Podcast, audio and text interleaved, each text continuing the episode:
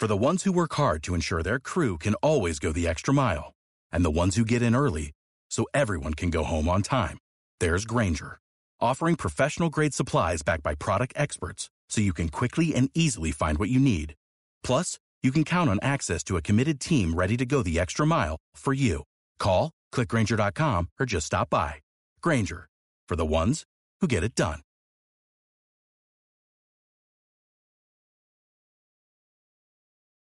Evelio, Evelio es como mi antiguo alcalde, tío.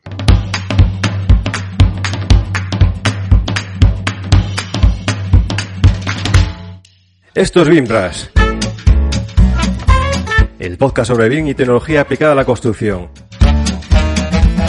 El podcast sobre BIM que Chuck Norris no se atreve a escuchar. Bienvenido a BIMRAS Podcast, el espacio en el que charlamos sobre la metodología BIM y su aplicación en el sector de la construcción. BIMRAS es un podcast producido por Edilicia BIM Soluciones BIM Inteligentes. En Edilicia BIM, además de elaborar este espacio, damos servicio de consultoría y metodología BIM. Puedes encontrarnos en www.ediliciabim.com. Buenas a todos, soy Rafa Tenorio y me toca a mí conducir este nuevo episodio.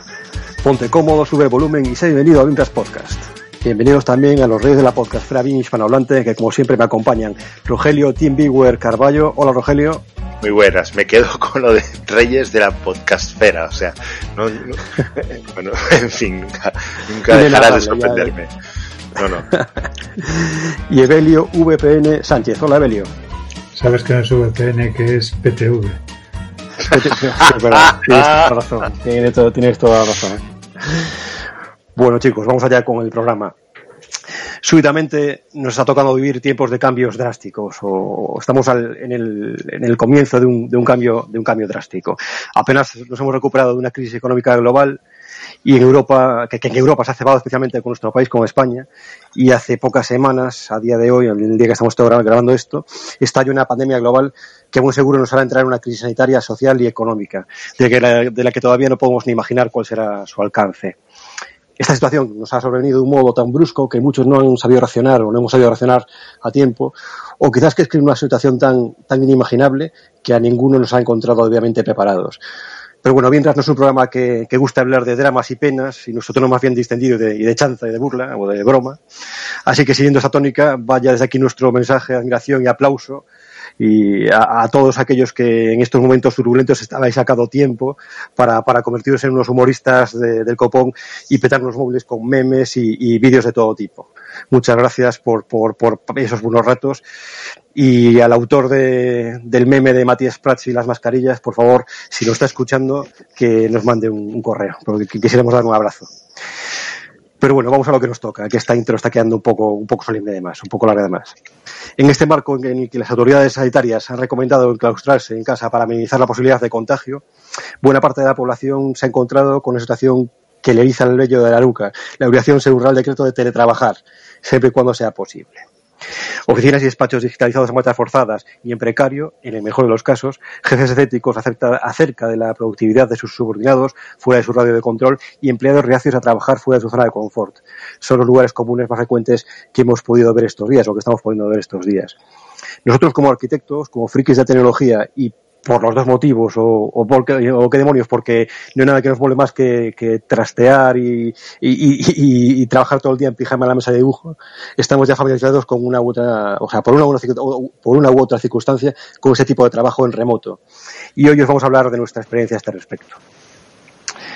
Bueno, pues cualquiera, mal que bien, podemos hacer una idea de elaborar una definición de lo que, el lo que es el teletrabajo, trabajo a distancia o como queremos llamarlo. Por utilizar una definición sencilla y copiada de la Wikipedia, nos referimos a, al teletrabajo como aquel trabajo el que realizamos a, distancia en nuestro centro de trabajo o instalación productiva, apoyado por tecnologías de la información tanto para la realización del trabajo como para la co comunicación con el centro. Bueno, pongo un ejemplo del que he hablado en otras ocasiones en otros programas, y es que eh, hace un par de años pues, yo he estado, trabajé como modelador BIM para una, para una empresa constructora con oficinas en, en Alemania.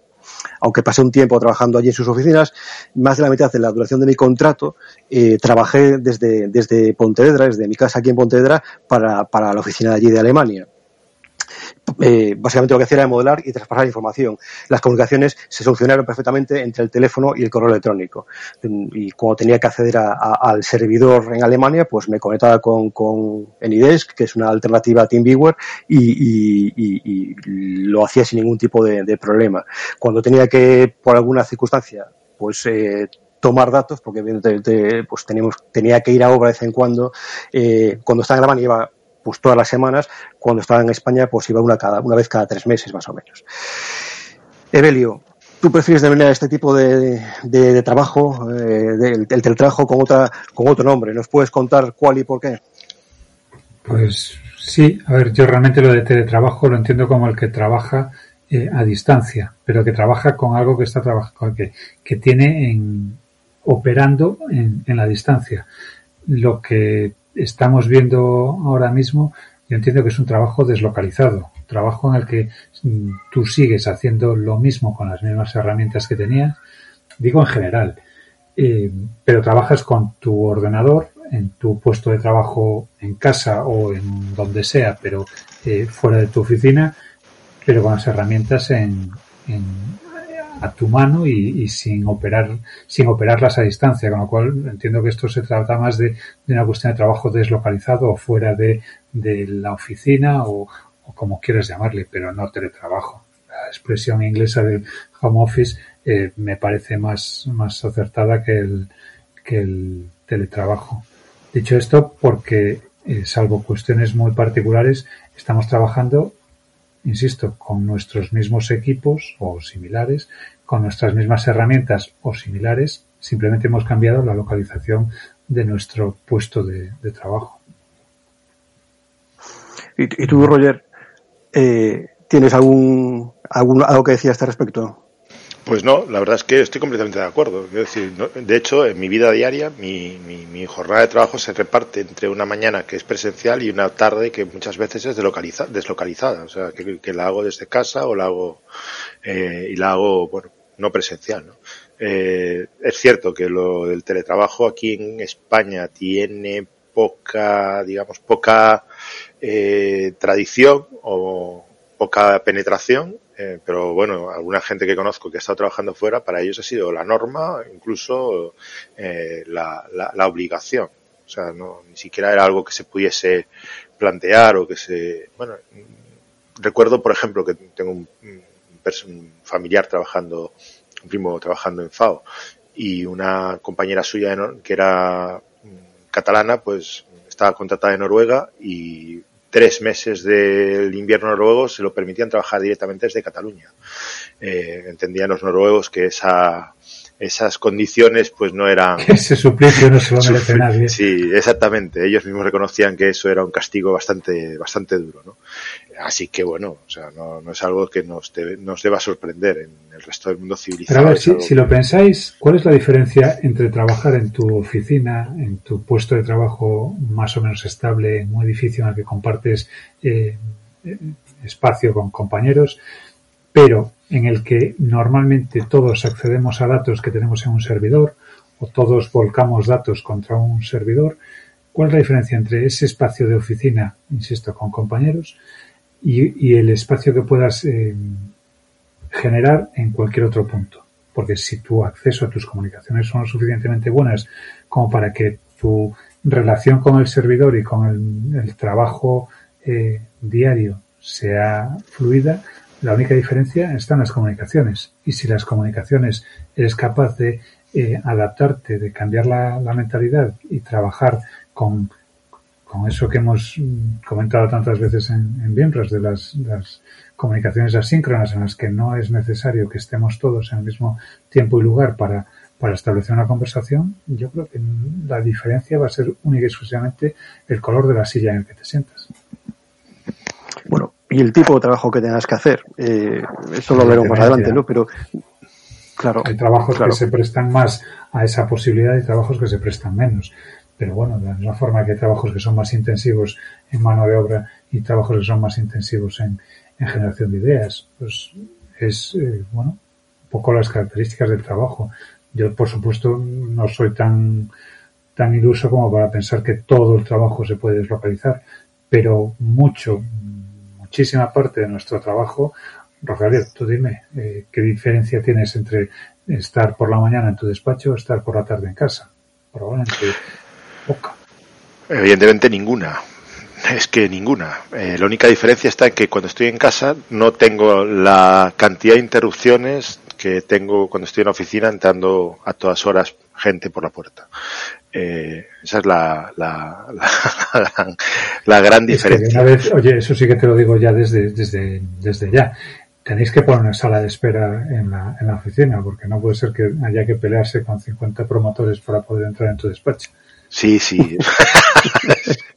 y, y, y, por qué no llegaste el día de los que vienen a, encargar los aeropuertos? Eh, no, lo que pasa es que somos demasiados. A mí siempre me toca ir el día que, el, día que van a pagar. a ti siempre te toca venir el día en que te podemos invitar a un café. Así que no te, no te quejes que ya está, ya está bastante. Eh, el, lo cierto es que, claro, es que es, entiendo que aquí hay niveles y niveles, ¿no? No tienen lo mismo, no tiene nada que ver lo mismo eh, que yo me coordine con mi socio, que somos dos, a que Jonathan López tenga que coordinarse con todo un departamento de, de, de producción. O sea, es una cosa, una cuestión muy, muy distinta. Pero lo cierto es que hoy en día hay herramientas para todo y la tecnología todo lo puede y lo único que es cuestión de encontrar los procedimientos y, y las y los procedimientos y, los, y adaptar los procesos. Eh, yo creo que no tiene mucho más mucho más secreto.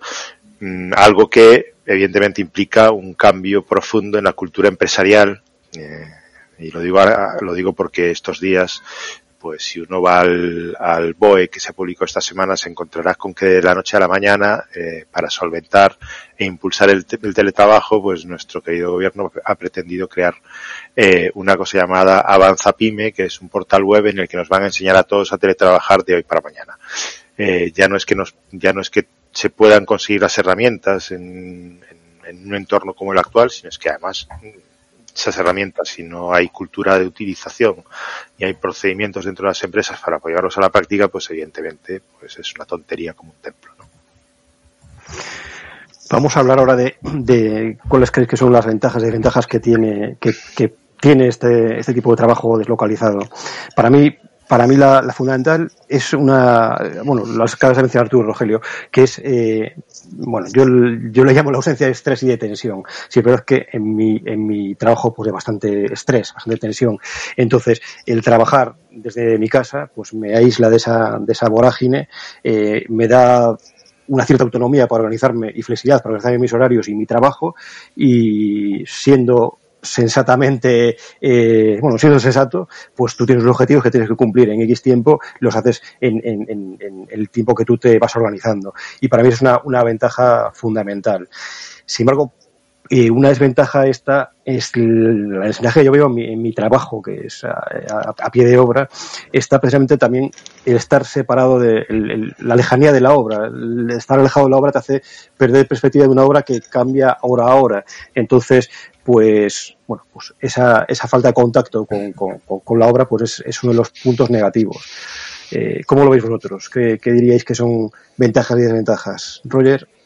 Pues mira, yo la ventaja más importante que le veo es precisamente esa, ¿no? La de, si tú eres capaz de organizar en, tu, en, en el sitio donde estás haciendo ese trabajo a distancia un entorno productivo, eh, lo, lo, más probable es que seas capaz de, primero, poner coto a las interrupciones no deseadas, incluso aunque cuentes con que de vez en cuando un niño entre por la puerta, desde luego no tiene nada que ver con las que, en mi caso, desde luego, tengo en el día a día, eh, cuando estoy en la oficina, y, y, y, siempre ha sido más productivo, incluso hasta por egoísmo, porque como quieres acabar antes para poder tener más tiempo libre, pues evidentemente aceleras y eres más productivo.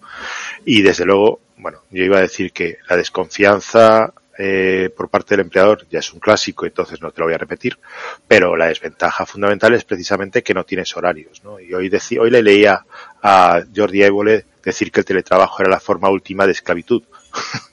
eh, bueno, mmm, algo, algo hay, algo hay, desde luego. Evelio. Hombre, a ver, eh, voy a empezar por el final. Efectivamente, esa parte de esclavitud mmm, requiere de una disciplina y un cierto rigor a la hora de, de ponerse en, en, esta nueva situación. Eh, y lo ligo con la parte de desconfianza por parte del empleador. Si tú tienes experiencia con el trabajo que estás dirigiendo o con el trabajo que estás exigiendo, tú sabes cuánto tiempo lleva hacer eso. Entonces, si eres consciente de los plazos que manejas y tienes una capacidad de, de, realismo suficiente como para generar tareas y un seguimiento de tareas en, plazos eh, reales, mm, no debería haber ninguna lugar a ninguna desconfianza. Sobre todo porque hay fórmulas. O sea, a mí en realidad me da un poco igual si, si el trabajo me lo haces de 8 a, a 10 de la mañana o si me lo haces de, de 1 a 3 de la tarde. Porque si yo lo quiero para mañana, pues mañana cuando llegue tendrá que estar listo. Lo que no me va a valer es que no esté hecho. Entonces, ahí no es una cuestión de desconfianza, sino una cuestión de tener claro y conocer el trabajo que estás pidiendo, lo que estás exigiendo y lo que estás eh, tratando de, encajar en un tiempo, en un periodo de tiempo determinado. ¿Qué pasa? Que sí es cierto, y por lo menos yo sí me reconozco en, esa situación, que al final echas más horas si estás trabajando eh, fuera de, esa vorágine de, interrupciones que si no. También es porque probablemente estés en un momento de foco mucho más eh, productivo y que por lo tanto pues te resulta más más agradecido el decir bueno pues ahora sigo un rato más y todo esto lo saco adelante en cuanto a, eh, ventajas perdón. No no no perdona te, te en, cuanto a ventajas desde luego la, la, la de ausencia de, de, estrés o tensión pues no la veo como tal porque no tiene por qué haberla. Mm, yo tengo eh, bueno he tenido días esta semana en las que he saltado de una reunión a otra prácticamente sin, sin solución de continuidad, porque ya estaban programadas o porque de repente en el Slack me aparecía un aviso de oye tengo esta duda a ver si podemos resolverlo o por lo que fuera. Entonces, pues tenía, tenía tu, mi, mi ración de estrés y tensión pues más o menos la misma. Eh, de cara a la autonomía sí que entiendo que tiene que ser mm, dotarse a, los, a los distintos trabajadores con una exige que se doten de una mayor eh, capacidad de trabajo autónomo, de toma de decisiones y de, y de, capacidad para, para sacar situaciones adelante, pero me parece incluso muy positiva que esa eh, capacidad se, se, vea recompensada o se vea estimulada para, para todos los trabajadores. Desde luego yo veo con, con mucha envidia las, las empresas que son 100% deslocalizadas y sobre todo cuando empiezas a ver que que no pasa nada porque estén incluso con distintos usos horarios o porque haya eh, distintas eh, frecuencias de reuniones o distintas eh, fórmulas de comunicación que, que aseguren las, las, discusiones y, las, y la productividad. Me parece que, que es una, una, forma de trabajar que, que no, no, tiene tantas desventajas como la cantidad de, ventajas que ofrece. Y ya si encima te toca cuestiones de conciliación o de, o de flexibilidad horaria, pues vamos, mi, mi caso ya. Sí que quería decir en tu, en tu, meter en tu discurso eh, que, que, le plantea una, una obligación al, bueno, no, no, al empleador necesariamente, al coordinador del equipo que gestiona a los trabajadores, eh, que es definir claramente los objetivos. Sí, sí, eh, sí, que antes, que, que, antes a lo mejor te hablo, te hablo por ejemplo, en una obra como en una obra como la que trabajo yo, que es hacer una obra. El objetivo es hacer una obra en el menor, el menor, el menor tiempo posible con el menor coste posible. Pero es un, un, un objetivo súper amplio. Eh, si vas a... que hay una cuestión que es la, la, parte de comunicación que todos nos llenamos la boca a decir lo, lo, lo, lo bien que nos comunicamos y lo, lo claros que somos hasta que descubrimos que, que con WhatsApp es difícil eh, introducir matices, es difícil eh, sí, expresar sí, todas las, las cuestiones que, que, lleva un mensaje, etcétera, etcétera. Desde luego, no todos los jefes sirven para ser jefes en remoto, no todos los que creen que saben coordinar equipos eh, a la larga demuestran que tienen ese conocimiento de coordinación y desde luego las, la capacidad para comunicar lo que tú esperas, o sea, para comunicar tus expectativas y verlas reflejadas en el trabajo que te entregan no es nada sencillo. A, mí sí me parece que sí, una de las, la clave, no una, la clave de un trabajo en remoto no es ni, ni las herramientas, ni, ni la capacidad de trabajo, ni, no, la clave es exclusivamente la capacidad de comunicación, el ser capaces de generar de forma clara tus expectativas, que se entiendan, que se, que se, que se concreten y que el, que está en el otro lado del hilo de comunicación reciba eh, de forma clara y perfectamente nítida las, los matices de lo que pueda haber alrededor de lo que le estás encargando. Cuando pues yo, te digo, eh, perdón que pues yo creo que la clave no está en, en, las herramientas de comunicación, porque las herramientas de comunicación son exactamente eso, herramientas. La clave está en lo que decía Rafa, en tener, en tener un jefe de obra que sea capaz de eh, establecer objetivos y que esos objetivos sean Claro, claro que sí, Rogelio, pero por eso digo que no, no son tanto las herramientas de comunicación como las, las habilidades de comunicación. Las habilidades. El que cuando tú digas que quieres que algo se haga, saber trasladarlo de forma que que lo que tú estás diciendo y lo que la otra persona está entendiendo se correspondan eh, de forma muy fiel. Y eso eh, a veces cuesta hacerlo ver, eh, bueno, a veces cuesta incluso pues, una mínima aclaración, saber pedirla, en fin. hay veces que, el que, el, que da la orden o el que pide una determinada tarea, como la tiene muy clara, no, no abunda en detalles, ni en, ni en ejemplos, ni en, bueno, eh, ni en datos que, que, si no trasladas a la otra parte, pues difícilmente van a, cumplir las expectativas de lo que tú, las expectativas que tú tienes depositadas en esa tarea. Escucha, tú antes decías, tú antes decías que te daban envidia las empresas que eran capaces de, de plantearse eh, una coordinación eh, deslocalizada a nivel mundial y demás. Yo, a mí lo que me da envidia es las empresas que valoran eh, el, el, personal eh, de una forma que no sea a kilo de culo sentado en silla. O sea, eso es lo que a mí me da mucha envidia, ¿no? Y es algo que, por ejemplo, mm, gente que está trabajando fuera lo ha visto en persona, ¿no? Que, que mm, si tú mm, te pasas un poco de tiempo haciendo tu tarea y te, la tienes que llevar para casa, entonces eso comporta una mala imagen. Tu trabajo. Exactamente, comporta una, una, mala imagen para ti porque estás demostrando que Rogelio, eso también eso también exige que el que te ha encargado la tarea sea consciente del tiempo que exactamente, lleva y sepa lo que es esa tarea. A mí si me dices aquí, eh, Aquí la cuestión está en que esperemos que haya pocos jefes escuchando este podcast y que y si no, pues eh, a los jefes, Rafa ahí con el equipo de le puedes poner un pitido, ¿no? A lo que le voy a decir ahora. Sí, le pones un pitido. Cuando hablaba antes de lo que decía Jordi Évole, lo decía, o sea, decía que había algo de verdad, aparte por lo que después comentó Belio, porque precisamente porque a veces no eres eh, cuando estás cumpliendo un horario, pues mira, lo que cabe dentro de ese horario es lo que hay y si hay dificultades, eh, se corresponde con el horario. Quiero decir que si me encuentro con una dificultad insalvable, con un tema que me va a llevar más horas, pues son, caben dentro del horario. Pero cuando trabajas deslocalizadamente o en remoto o, en teletrabajo, pues a veces no quieres asumir el decirle a tu coordinador o a la persona que está delante, no, es que esto que me has pedido plantea una dificultad que me va a llevar más horas. Y al final lo tratas de resolver por tu cuenta, aplicando más horas de tu trabajo en casa o en o en el sitio en que trabajas desde remoto. Con lo cual sí que es cierto que hay, que hay un, componente de, de, lo que decía Jordi de, de que es la forma última de esclavitud. Pero bueno, eh, pero de nuevo ahí entra el tema de, habilidades de comunicación. Si tú eres capaz de, gestionar de una forma racional la, la, imposibilidad de acometer una tarea y eres capaz de trasladar que, cuáles son las dificultades con las que te has encontrado, yo entiendo que no somos, bueno, en general deberíamos ser capaces de asumirlas. Y me explico. Eh, a mí no me vale que me digas, es que esto no he sido capaz de hacerlo, porque ahí no me trasladas ningún tipo de información más que la evidente, que no está la tarea hecha.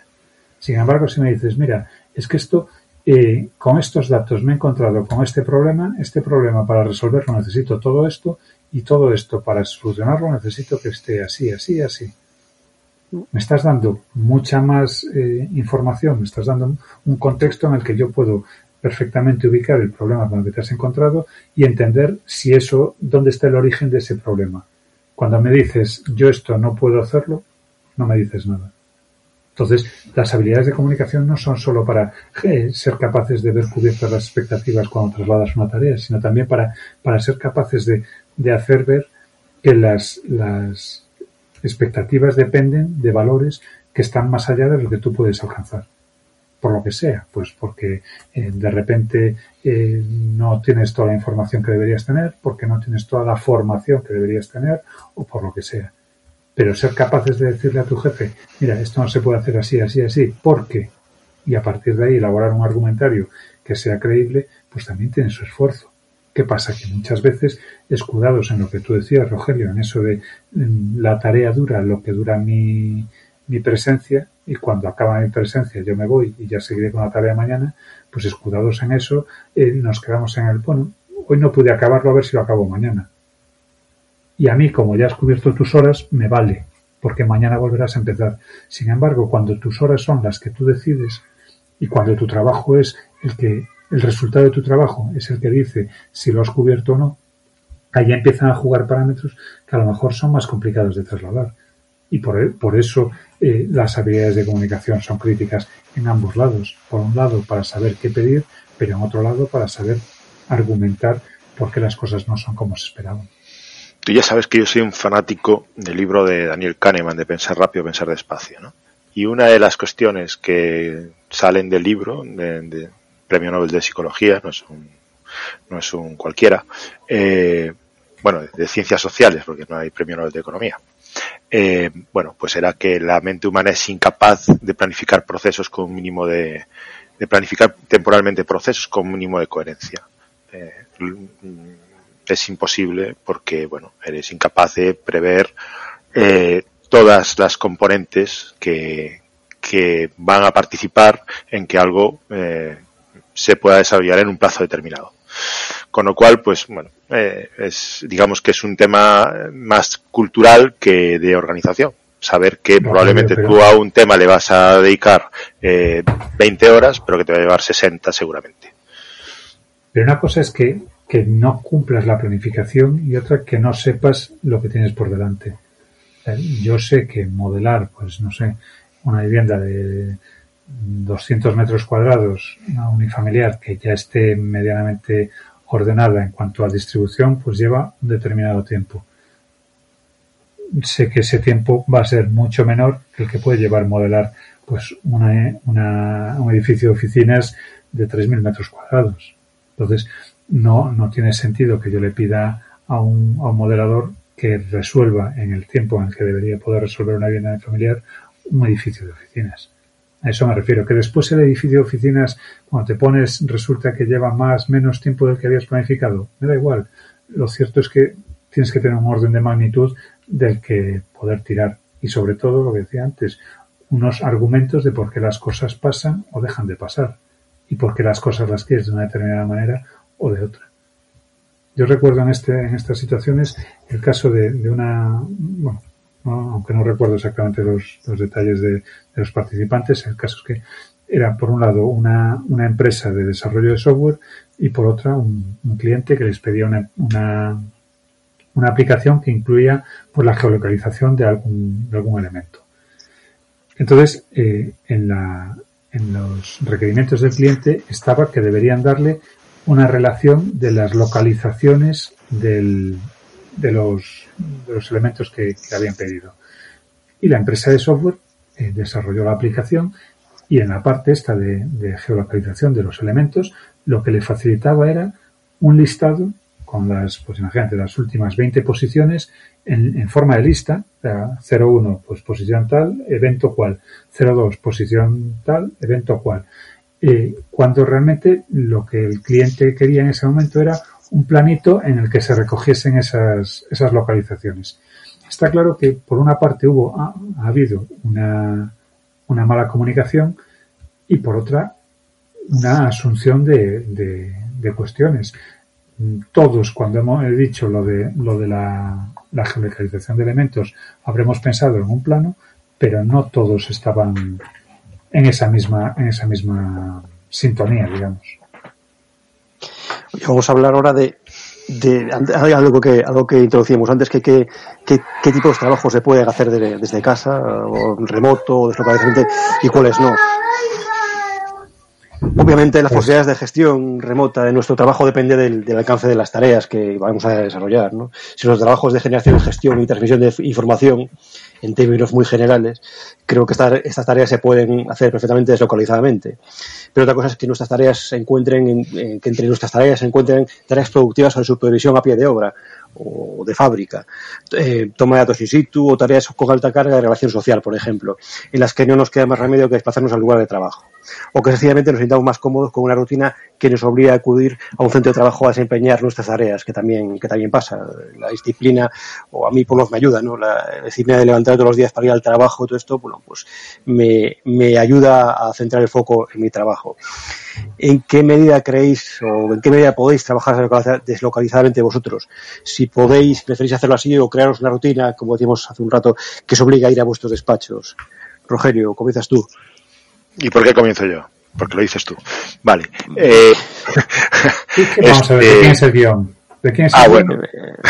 Pues, pues es verdad. Pues a mí es verdad. Eh, pero, pero, yo te había pasado las instrucciones de que siempre me pusieras detrás de Beli para contradecirlo. Bueno, no, era una no era una pregunta, era una orden directa. Ah. este, no, a ver, es que nuestro perfil, evidentemente, es un perfil que para este tema no sé si es. Mm, realmente muy válido, ¿no? Muy significativo. Yo evidentemente tengo una cantidad de, tareas en las que me tengo que desplazar sí o sí.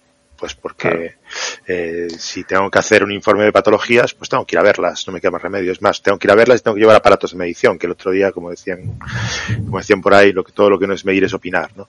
Eh, mm, quiero decir, esto es impepinable. Si voy a, a controlar una obra, pues tengo que ir no hay más, no hay más secretos. ¿no? Después hay un montón de tareas que se pueden hacer, desde luego, deslocalizadamente y, la, y de, hecho las hago. ¿no? Cuando tengo que redactar ese informe de patologías, después de verlo, pues muchas veces la, el sitio más productivo que encuentro es efectivamente este rinconcito que tengo en casa para poder hacer cosas. ¿no? Eh, mucho más que la oficina, mucho más que cualquier Y no estás hablando del cuarto de baño. Bueno, eso solo para Pornhub, si se puede decir, porque ahora como tienen cuenta gratuita en España, pues hay que aprovechar, hay que aprovechar. Eh, el tema, el tema es que, es que efectivamente, eh, no todas las tareas eh, se pueden hacer desde deslocalizadamente y hay un montón de, de tareas que, que, pues que no admiten otra otra forma de gestión que no sea presencial. A partir de ahí, yo entiendo que en estructuras empresariales de otro tipo, pues es mucho más normal que haya un montón de cuestiones que se puedan deslocalizar o que se puedan hacer en remoto. Eh, no sé si la coordinación está entre ellas. ¿eh? Yo tengo dudas de que efectivamente existan no herramientas, sino actitudes de comunicación o, o, competencias en comunicación que permitan hacer ese trabajo deslocalizadamente. Pero, pero si a mí me encargas el modelado de una nave, pues evidentemente lo puedo hacer perfectamente eh, deslocalizadamente y se hace. Es decir, en nuestro ámbito de trabajo, la parte de modelado se está haciendo deslocalizadamente. Tanto que nos ha llegado el modelado de una nube de puntos desde Hungría. O sea que imaginaros si se puede hacer deslocalizadamente. A mí me gustaría, ir, en lo que dices de coordinación, traer a, a, a cuestión la, la, figura de Antonio Tort, un compañero, eh, creo que conocido de todos, o por lo menos deberíais conocerlo todos, eh, fanático de Archicad y, y defensor buena gente, buena gente, en ese sentido es buena gente. de OpenBeam a, a y patrón, y patrón. Y patrón de VMware, efectivamente. Pues Antonio, eh, para que os hagáis una idea, en, como, como lema o como la frase que, que tiene, su frase de estado en, en Skype es vivo aquí. O sea, él vive en Skype y trabaja en, en proyectos en donde toque proyectos del tipo que sean en, en el lugar que, corresponda y gestionando equipos eh, a diario desde, desde su Skype o desde su Zoom o desde su lo que sea.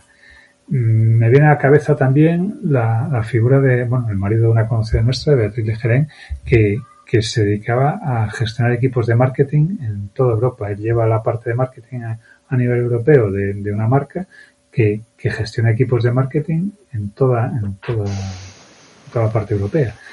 Se pasa el día gestionando equipos y coordinando acciones en todos, en todos los puntos de todos los países europeos sin moverse desde de su casa más que en contadas ocasiones.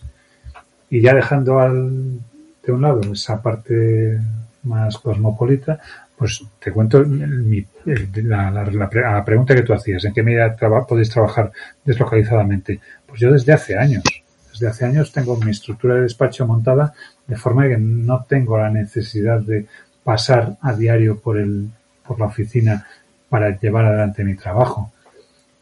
Y de hecho, no lo hago. Hay veces que, o bien por, por cuestiones de agenda, o bien por cuestiones de, de conciliación, o bien por, por lo que sea, no paso por el despacho. Pero eso no quiere decir que esté desconectado del mismo. Al contrario. Y fíjate, es más, eh, esta situación de, cuarentena en la que nos ha puesto el, el coronavirus, a mí mmm, no me ha cambiado tantísimo la, la, la, la, mi dinámica, mi día a día. Yo me sigo levantando a las cinco y media, seis de la mañana, me pego una ducha, desayuno y entre comillas me voy al despacho. Me voy a trabajar. Abro el portátil, conecto con la oficina y a eso a las ocho tengo una, una reunión de coordinación con, con mi equipo en la, en la oficina que ahora mismo está trabajando desde su casa sin mayor trascendencia y a última hora de la tarde, de, perdón, de la mañana tengo una nueva reunión de coordinación para ver cómo ha ido, cómo ha ido el tema.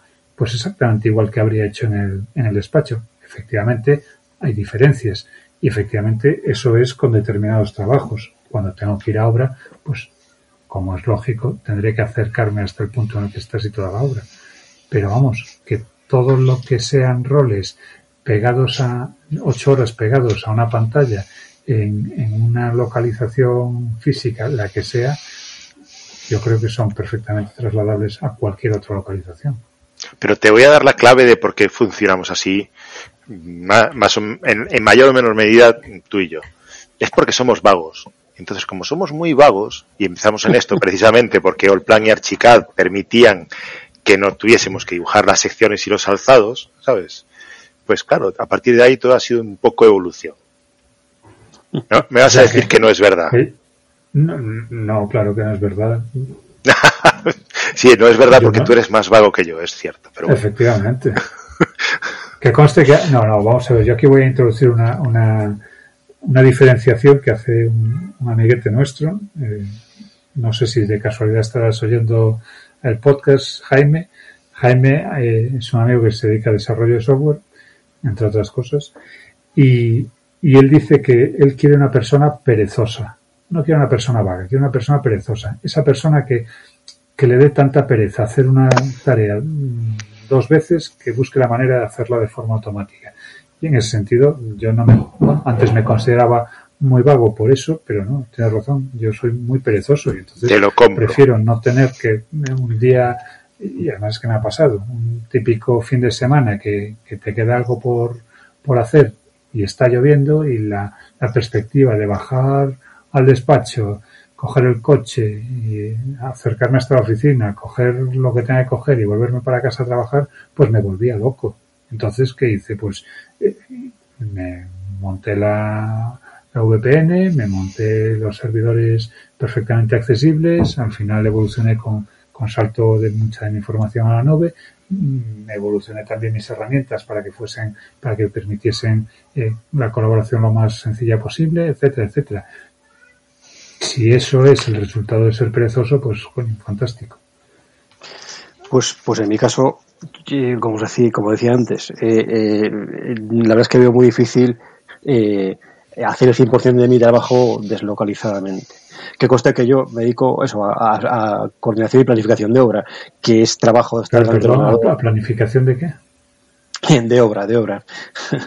eh, eh, esto he perdido el hilo de lo que voy a decir, vaya. No, yo entendí, bueno, lo, de, yo entendí lo de de obra. Lo, lo primero fue lo que no entendí. La planificación es la, la, que no nos quedaba clara. Explica. Ya, ya. ¿Cuántas ya, ya. de obra puedes hacer en una semana? Pues depende, una semana buena o cinco o seis. Eh, la cosa es que, la cosa es de la que, misma obra, de la misma obra. De la misma obra, sí, porque yo trabajo eh, el 100% del tiempo en la misma obra. La cosa es que, efectivamente, mi trabajo es todo el rato delante del ordenador y podría, podría hacerlo desde cualquier otro sitio, desde mi casa, por ejemplo. De hecho, bueno, ahora mismo en este periodo, periodo de, de cuarentena, la mitad de mi jornada la hago desde casa pero la desconexión que genera con la obra, una obra que cada, cada hora hay novedades, pues te hace perder esa perspectiva. Y entonces, pues, bueno, pues no, es un, eh, es un tipo de trabajo que yo creo que, que, que, requiere, si no las ocho horas de la jornada laboral, eh, sí, bueno, pues a una, una parte, es decir, pues eh, estar en contacto con la obra una parte de tu jornada es importante, porque si no pierdes, eh, pierdes eso, perspectiva. ¿Qué coste, que, qué coste que, hay, que hay perfiles, digamos, de técnicos, o sea, técnico de obra, que es incluso menos flexible, porque yo estoy, te digo, en, una dirección de obra, una, bueno, una dirección de ejecución o de construcción, como quieras llamarle. Pero una, en una, el personal técnico de una contrata, un jefe de producción, un jefe de obra, estos técnicos sí que tienen que estar día a día, eh, o sea, las ocho horas del día en, contacto con la obra y no hay, no hay manera de no de salvarlo, vaya. Pero una cuestión es, tú has dicho que la parte que haces de coordinación y que tienes que estar en, en obra para, para estar al día de, la, de lo que está pasando. Yo entiendo que no estás constantemente paseando por la obra para ver cuál es la evolución, sino que te llegan notificaciones por la vía que sea de cuestiones que están, de incidencias que están viviendo la obra. ¿Sí? Eh, exactamente, sí, sí, sí. Incidencias que te podrían llegar perfectamente por un canal habilitado a tal efecto a tu dispositivo que, Ahí, ahí, has nombrado la madre del cordero, efectivamente. Eh, habría que eh, implementar un protocolo de comunicaciones eficiente. Sí, sí, claro, pero es que fíjate que, que volvemos a lo que, a lo que comentábamos antes de la importancia de, una buena eh, gestión de las habilidades de comunicación para llevar esto adelante. O sea, yo estoy convencido de que tu trabajo, tu función, si es en una caseta de obra en el 80 o 90% de tu tiempo, es perfectamente deslocalizable. Porque tú no vas a estar recorriéndote los miles de metros cuadrados que tenéis de obra para ver cómo está evolucionando cada cosa, sino que tendrás una comunicación con con los distintos jefes de producción, con las distintas subcontratas, que de repente tocarán en tu puerta en la, en la caseta y te dirán, oye, que tenemos un problema con no sé qué. O que te llamarán por teléfono y te dirán, oye, que tenemos un problema con no sé cuántos. Todo eso, con un protocolo de comunicaciones bien implementado y seguido a rajatabla, a ti te permitiría una deslocalización absoluta. Y no iba mm, más que a redundar en dos cosas. Eh, tu mayor productividad por el foco y la mayor eh, transparencia en la gestión de obra porque todo quedaría recogido y trazado. ¿Qué pasa? Que estoy seguro de que si a muchos de tus eh, jefes de producción les dices que tienen que comunicarte por escrito y perfectamente eh, argumentado cada uno de los problemas que tienen, te van a venir con dos, con dos películas, porque no se pueden describir de otra manera. La primera es, es que me voy a pasar el día haciendo papeleo y la segunda es es que me da miedo decir según qué cosas. Con lo cual, pues hombre, a lo mejor el problema no es la capacidad de deslocalización, sino la incapacidad para asumir según qué cuestiones en, las comunicaciones. No te falta razón. Eh, o sea, sí es verdad que es, además lo veo, o sea, llevo ya unos cuantos años trabajando en, obras de este tipo y es un sector bastante impermeable a, a este tipo de cuestiones, a este tipo de protocolos que al final lo que hacen es que se es que haya transparencia, ¿no? Eh, que, el trabajo sea transparente para todos. Eh, es una cosa que no está no está bueno pues no está bien visto o bien implementado no está implementado de, hecho vaya entonces pues las comunicaciones siguen siendo por WhatsApp por teléfono por correo electrónico en el mejor de los casos eh, con los problemas que eso tiene no o sea una dar órdenes por WhatsApp es una cosa que yo le tengo, o sea, me da escalofríos, la verdad. Oye, y que de todas formas, efectivamente lo que tú decías, hay, hay, hay, perfiles y perfiles. Hmm. Yo ahí entiendo que cada uno. De hecho, es un, es un tema que va, que va a introducir ahora en, con el guion, que es que hay perfiles que efectivamente eh, se adaptan mejor a esta modalidad de trabajo. Se me ocurre, por ejemplo, pues en el equipo de, un equipo de relación de proyectos, pues eh, con una buena estrategia de comunicación, unos objetivos pues, bueno, pues bien establecidos y unos hábitos también eh, bien pautados, pues se puede llevar a, buen puerto este, este proyecto, ¿no? en, todos los roles de ese, de ese, de ese equipo de trabajo gestión de ejecución de obra, como digo, pues bueno, tengo mis citas reservas. Pero esto me hace pensar en el episodio anterior que, que grabamos, el, el, del, el, del, en el de la central hidroeléctrica de Belesar, vosotros no estabais tan convencidos, o me suena que Rogelio no estaba tan convencido respecto a, a, la, a las posibilidades o la o al, bueno, a la eficiencia más bien la eficacia de, de, de los equipos deslocalizados para, para desarrollar un proyecto de este tipo. Rogelio. Hemos perdido a Rogelio. Hola. Ahora me escuchas. Ahora sí, Rogelio, sí, ahora sí. Claro. Decía, decía que, que no es que yo esté convencido o desconvencido. Quiero decir, eh, en, la experiencia de Belesar hubo cuestiones que efectivamente funcionaron muy bien deslocalizadamente. El grupo de Bimate tenía gente trabajando eh, en remoto, por ejemplo, eh, Amparo, eh, o, bueno, que, que, que, funcionaba muy bien, pero claro, eh, las cuestiones de coordinación, las cuestiones previas de coordinación entre software de modelado, desde luego, se, se pudieron haber coordinado deslocalizadamente, pero fue mucho más efectivo hacerlo presencialmente y con unos ahorros de tiempo tremendos. Lo cierto es que es Vamos a ver, Rogelio, pero, pero esos ahorros de tiempo también se daban porque era un equipo formado ad hoc para la situación y que nos conocíamos, claro. eh, no habíamos trabajado juntos nunca. Claro, Entonces, claro. Bueno, eso también entiendo que, que, es una cuestión que hay que ir puliendo con tiempo.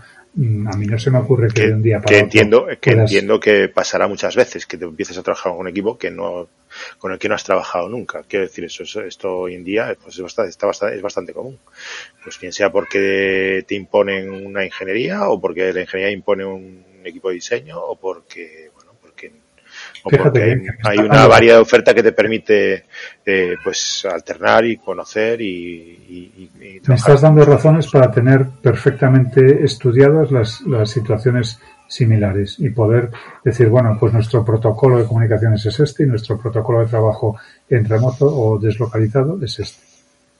Y a partir de ahí tú le entregas a tu colaborador eh, un poco la, la- el esquema de, de procesos de, de comunicación para las incidencias y, y se, se acabó. Que no, que no creo que sea un drama el, el, el poder trabajar a distancia con, con equipos que No no estoy conoces. diciendo que sea un drama, estoy diciendo, no estoy, ni mucho menos estoy diciendo que sea un drama, estoy diciendo que en el caso nuestro de lo que se eh, desarrolló en el, en el curso de Invelesar, mm, también lo decía, no lo decía yo solo, lo, lo decía también el propio Avellán, ¿no? O sea, es que ah, hubo determinadas cuestiones que se resolvieron mejor presencialmente. Eso no quita que aunque no resueltas esas cuestiones que son de inicio, a partir de ahí todo se puede, se pudiese podido desarrollar remotamente. Pues nos, nos hubiese sobrado, eh, pues, mm, del 100% del curso, a lo mejor el 80% se podía hacer remotamente. Eso estaba clarísimo.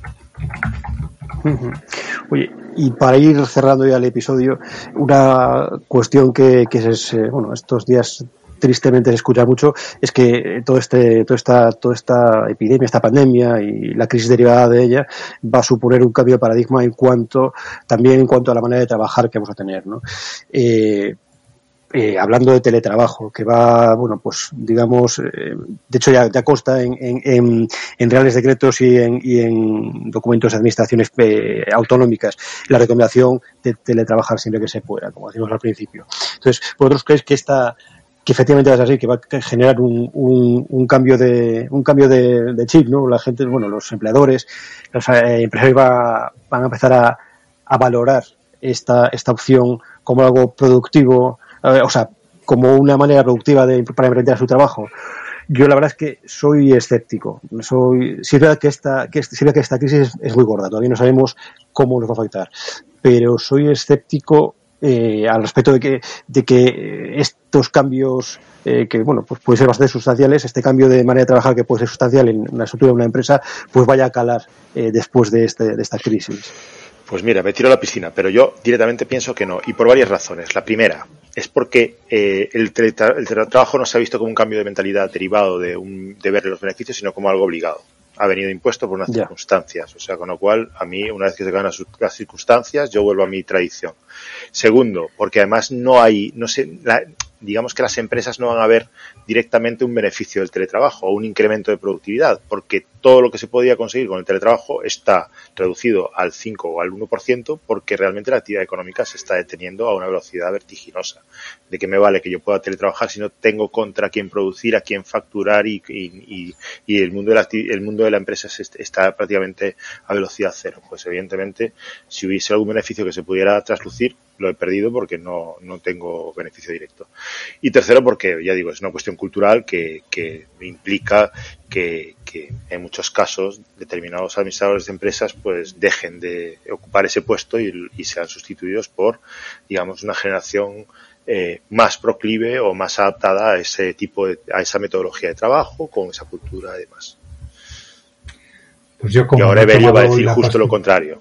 Efectivamente. Como hoy me he tomado la pastilla roja, voy a decir que, que, sí, que esto yo lo veo como, como una oportunidad y como, como efectivamente un punto de inflexión en, en una curva de, de adopción de, de, nuevos procedimientos y, y, esquemas de trabajo. A ver, te doy toda la razón, Rogelio. Habrá mucha gente que, que lo, lo le culpe eh, de las de todas las los males coyunturales y que no sea capaz de ver todas las ventajas o todas las, las, las cuestiones positivas que ha traído aparejado.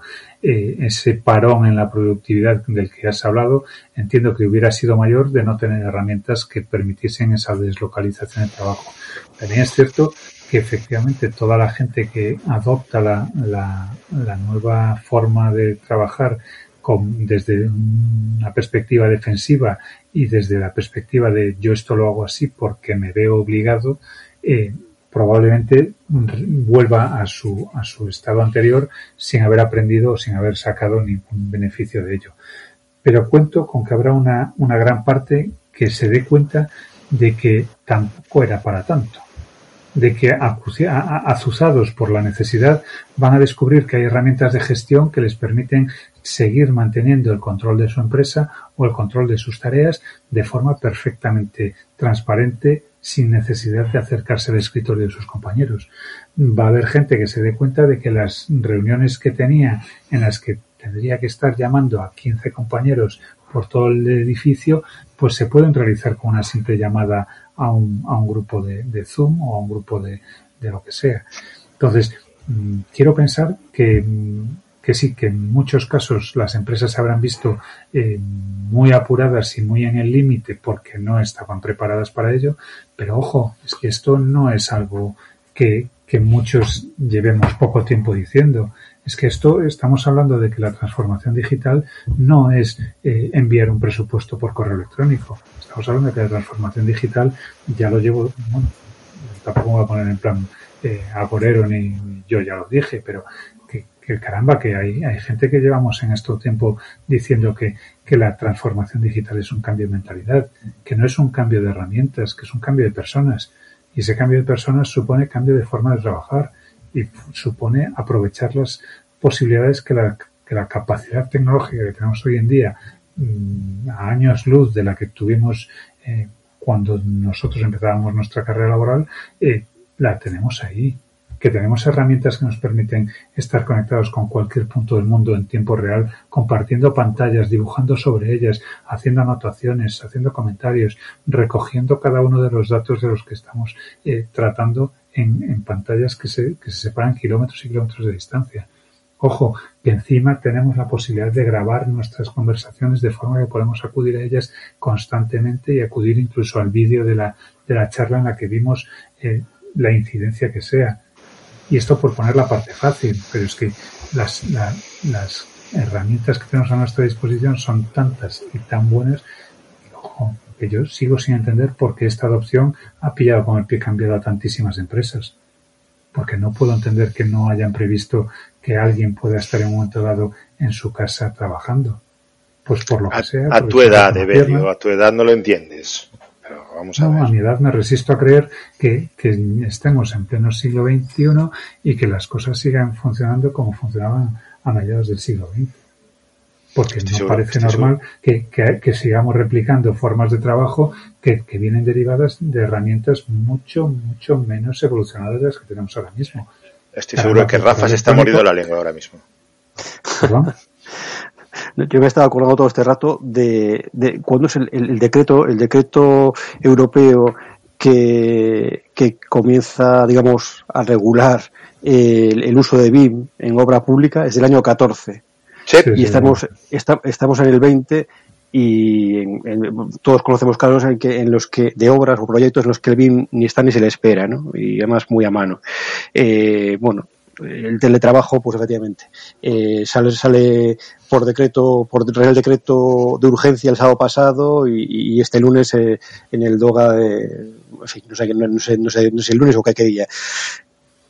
Sí es cierto que ahora la, situación obliga, pero una vez que pase esa obligación... Y ese puede ser revulsivo, Rafa, ese puede ser revulsivo, que la situación obligue. Y que como obliga va a haber empresas que se, que se den cuenta de que eso que llevan tanto tiempo posponiendo no es ningún monstruo que se los va a comer va, va, a haber muchas empresas que se den cuenta de que eso que llevaban tanto tiempo dejando para, bueno, pues cuando tengamos tiempo ya implementaremos un servidor eh, de acceso, mm, bueno, cuando tengamos tiempo ya habilitaremos eh, escritorios calientes, bueno, cuando tengamos tiempo, no, no, es que ahora no tienes tiempo, ahora tienes que hacerlo. Y lo vas a hacer de forma atropellada, pero lo vas a hacer y vas a sacar a tu empresa adelante.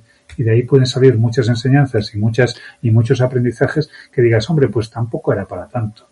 Y tampoco pasa nada porque yo haya dejado por escrito que esta era la decisión o este era el argumento.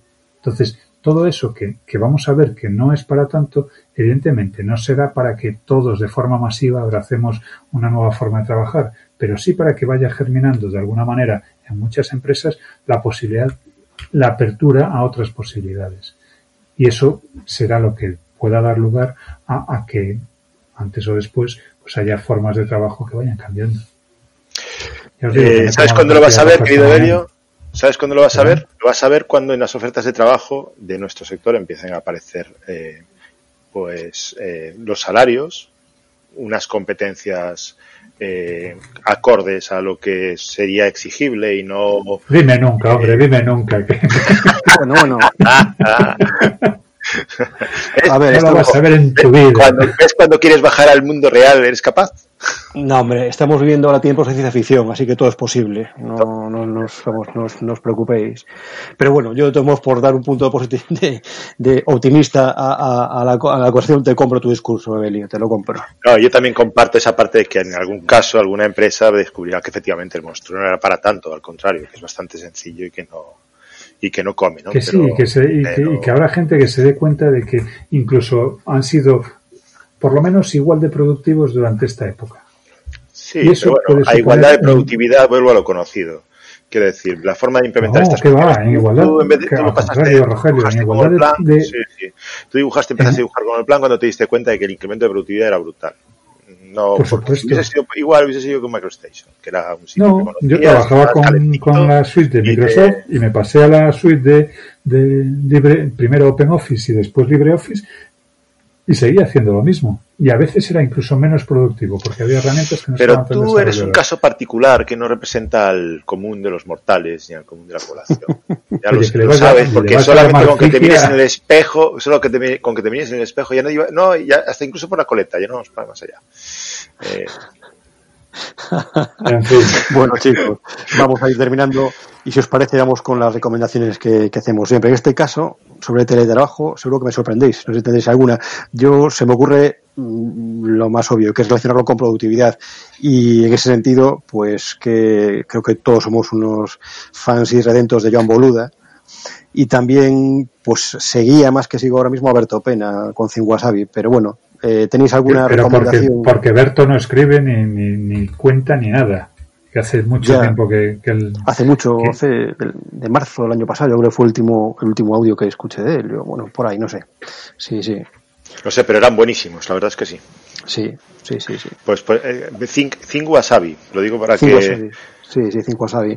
Y vosotros tenéis alguna alguna alguna fuente más que pueda estar relacionada yo os voy a dar eh, una que tiene tiene su bueno hay que cogerla con muchas pinzas pero muchas muchas muchas pinzas eh, se llama Vidas en Red. Es el podcast de, Julio, eh, Julio Converso. Converso es el, el nick el apodo que él mismo se ha puesto. Y, digo con muchas pinzas porque la, la, la temática a veces mm, no es tanto de temas tecnológicos como, bueno, se mete en fregados políticos, se meten en fregados de, de muchos tipos, pero sí hay una, un trasfondo de, de movilidad y de, deslocalización y de trabajo, eh, de herramientas de trabajo fuera de, del, del calor del, del despacho cerrado que tiene, que tiene mucha, que tiene mucha amiga. Insisto que hay que cogerlo a veces con, muchas piezas. Julio, si de casualidad llegas a escuchar esto, que se te quiere pero que se te eh, repudia muchas veces. Y, y, lo cierto es que para mí ha, ha resultado una, un descubrimiento ya hace, ya hace bastante tiempo en el que a veces no estoy nada de acuerdo, pero en el que voy descubriendo de vez en cuando pues herramientas o, o actitudes que, que, sí me, que sí me llaman la atención. Y en mi caso, ¿qué quieres que te diga? Yo es que no, no recurro a ninguna fuente de, de conocimiento sobre eh, productividad, porque yo soy el tío más productivo del mundo. Es que a mí productividad no me gana, no me gana nadie. O sea, yo debería estar dando cursos de productividad. Yo soy, no procrastina en este mundo nadie mejor que yo. O sea, que ya está. dilo, dilo, me los sé todos. Los puedo, todos, los ya, yo, me los, o sea, es que de verdad, máster. Me los salto a diario. Máster cum laude en procrastinación. Con lo cual, ya sabéis, si necesitáis alguna información, recurrir a mí, por favor. Oye, y herramientas, herramientas, ahí yo me callo y dejo bueno, a, al gurú de las herramientas. Que, efectivamente, que efectivamente. Que Iba a decir TeamViewer, pero igual me, me, da una colleja, o sea que ya quita, quita. Pues fíjate, team, a, ver, a ver, como sabes, por, por, alusiones, porque me imagino que referís a mí. Eh, a ver, las, las herramientas, las que queráis, pero sobre todo las que os sirvan porque de nada vale tener la última herramienta de productividad o de comunicaciones o de gestión de tiempo, de gestión de tareas, de, no, si no te vale o si no la usas. Entonces, pues, no sé, por deciros la, última con la que me he encontrado más cómodo, ¿eh? que no es la última que usaba, pero que con la que veo que puedo sacar más partido ahora mismo, eh, Zoom Zoom, eh, curiosamente, eh, hace unos días. Eso no era un reproductor intentaba... de Microsoft de, de, de MP3, es Zoom.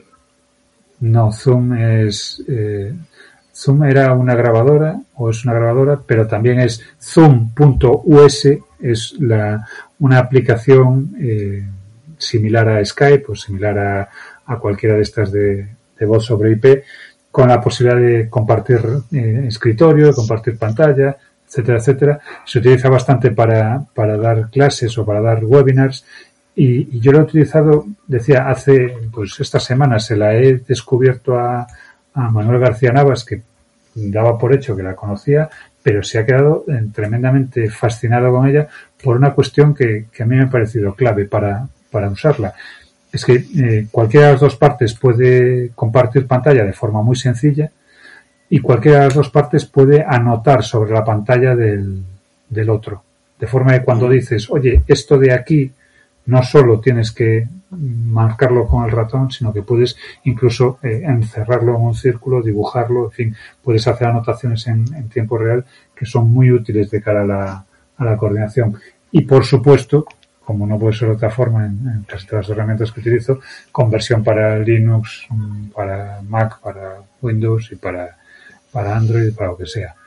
Eh, la opción gratuita es bastante, bastante amplia, así que tampoco tiene sentido pagarla hasta que no la hayas probado y la opción de pago pues tampoco es tan cara.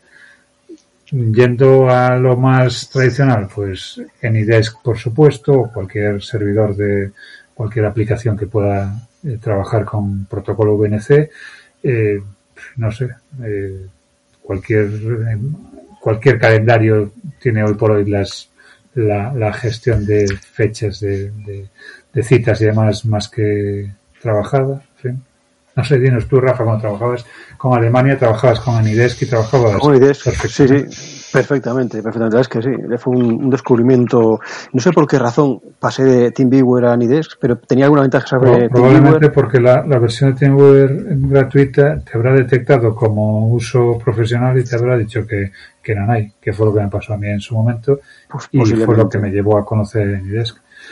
Por cierto, que os doy un pequeño truco que debemos a, a, a nuestro amigo Marco Pizarro eh, para utilizar Enidesk. Yo le decía que, que, claro, que la única pega de Enidesk es que tienes que tener el, ordenador encendido, el remoto. Pero él me, bueno, me, me comentaba que, que, ni siquiera, que él lo había solucionado con, con, una, con un enchufe wifi. Él pone, tiene el ordenador conectado a un enchufe wifi. Eh, sí ha tenido la precaución de, de ponerle en la BIOS eh, la opción de recuperar el último estado cuando, cuando recupera corriente. Entonces, cuando el ordenador detecta que, se, que, tiene corriente, se enciende eh, y arranca. Y desde ella puede conectar con el, con el, con el Anydesk. Desde luego, en cuanto pase la cuarentena, yo me voy a, me voy a poner el, al tema para hacer exactamente lo mismo. Aunque bueno, casi todos mis ordenadores están encendidos 24 horas, así que tampoco es mayor problema. Muy bien, chicos. Pues oye, vamos a ir cerrando el episodio de hoy. Muchas gracias por vuestras aportaciones y yo creo que ha quedado un episodio eh, bastante interesante. Está mal que lo diga, pero yo creo que sí.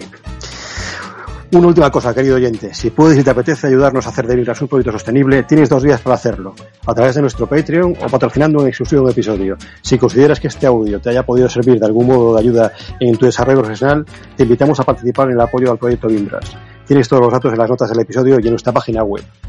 Hasta aquí el podcast de hoy. Nos despedimos, no sin antes invitarte a que te suscribas a nuestro programa y a la lista de correos, y así podrás ser el primero en enterarte cuando colguemos nuevos episodios. Te pido también que nos valores con 5 estrellas en iTunes o en tu servicio de podcast, para que podamos llegar a más gente. Muchas gracias. Aprovechamos la ocasión para invitarte a que si tienes alguna duda, alguna duda o sugerencia, nos las hagas llegar a través de la dirección de correo info.bimbras.com. Un saludo y hasta el próximo episodio de Bimbras Podcast, el podcast sobre BIM que Chuck Norris nos atreve a escuchar.